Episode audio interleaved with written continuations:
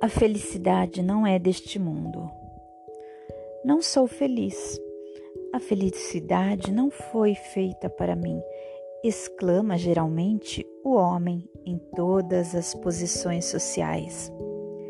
Isso, meus caros filhos, prova melhor do que todos os raciocínios possíveis a verdade desta máxima de Eclesiastes a felicidade não é deste mundo.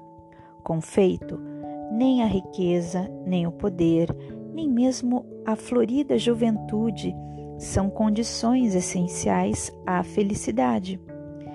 Digo mais, nem mesmo reunidas essas três condições tão desejadas, porquanto incessantemente se ouvem, no seio das classes mais privilegiadas, pessoas de todas as idades se queixarem amargamente da situação em que se encontram.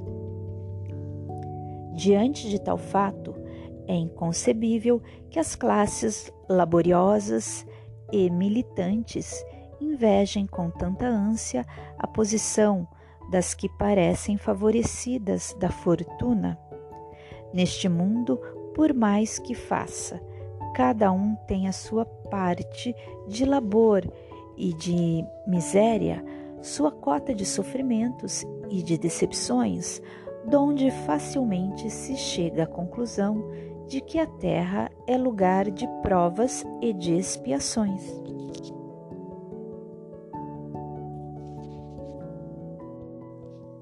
Assim, pois os que pregam que ela é a única morada do homem e que somente nela e numa só existência é que lhe cumpre alcançar o mais alto grau das felicidades que a sua natureza comporta, iludem-se e enganam os que os escutam, visto que demonstrado está por experiência arquissecular que só excepcionalmente este globo apresenta as condições necessárias à completa felicidade do indivíduo. Em tese geral, pode afirmar-se que a felicidade é uma utopia a cuja conquista as gerações se lançam sucessivamente, sem jamais lograrem alcançá-la. Se o homem ajuizado é uma raridade neste mundo, o homem absolutamente feliz jamais foi encontrado.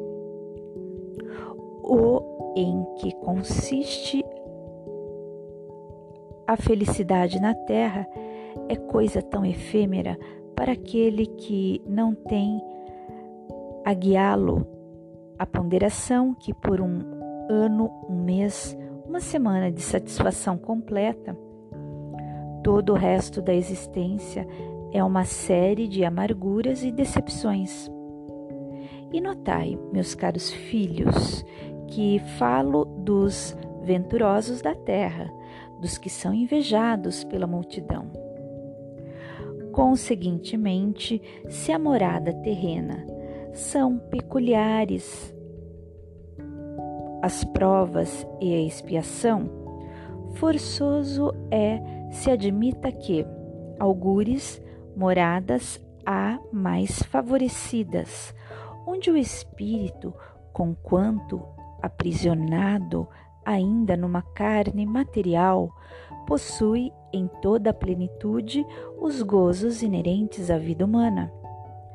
Tal a razão porque Deus semeou no vosso turbilhão esses belos planetas superiores para os quais os vossos esforços e as vossas tendências vos farão gravitar um dia, quando vos achardes suficientemente purificados e aperfeiçoados. Todavia, não deduzais das minhas palavras que a terra esteja destinada para sempre a ser uma penitenciária. Não, certamente dos progressos já realizados, podeis facilmente deduzir os progressos futuros e dos melhoramentos sociais conseguidos novos e mais fecundos melhoramentos. Essa a tarefa imensa cuja execução cabe à nova doutrina que os Espíritos vos revelam. Assim, pois, meus queridos filhos, que uma santa emulação vos anime e que cada um de vós se despoje do homem velho. Deveis todos consagrar-vos à propagação desse Espiritismo que já deu começo à vossa própria regeneração. Corre-vos o dever de fazer que os vossos irmãos participem dos raios da sagrada luz.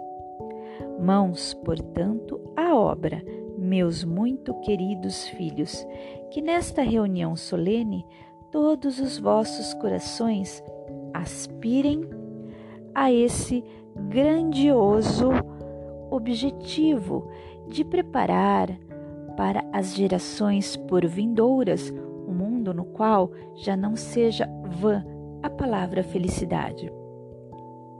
François Nicolas Madeleine Cardeal de Morlot, Paris, 1863, de o livro de O Evangelho segundo o Espiritismo de Allan Kardec.